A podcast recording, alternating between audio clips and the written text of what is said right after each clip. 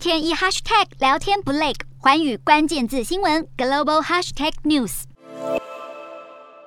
包括马来西亚首相伊斯迈沙比利在内，东协国家元首正陆续抵达华府，准备参加美国东协峰会。峰会登场前夕，白宫印太事务协调官康贝尔表示，拜登政府有深切的认知，就算其他全球的挑战紧迫，也不能够分散美国对印太地区的注意力。尽管康贝尔没有明讲谁是美国的竞争对手，答案却是呼之欲出。美国东协峰会被视为是要拉拢东南亚，剑指中国。然而，峰会原本三月就要登场，却因为乌俄战火跟各国元首会面时间瞧不拢，一路延后到美国时间的十二号才举行。而康贝尔则在去年十月就构思了新经济组织印太经济架构 IPEF，至今却还没有细节。再加上美国国务卿布林肯原定上周就要发表对中国的政策演说，也因为染疫而延期，引发外界解读拜登政府推进亚洲政策屡屡碰壁。康贝尔也表示，美国正寻求在东协进行更多的投资机会，并将在峰会上宣布成立印太经济架构 IPEF。此外，也强调乌克兰事件不能够在亚洲重演，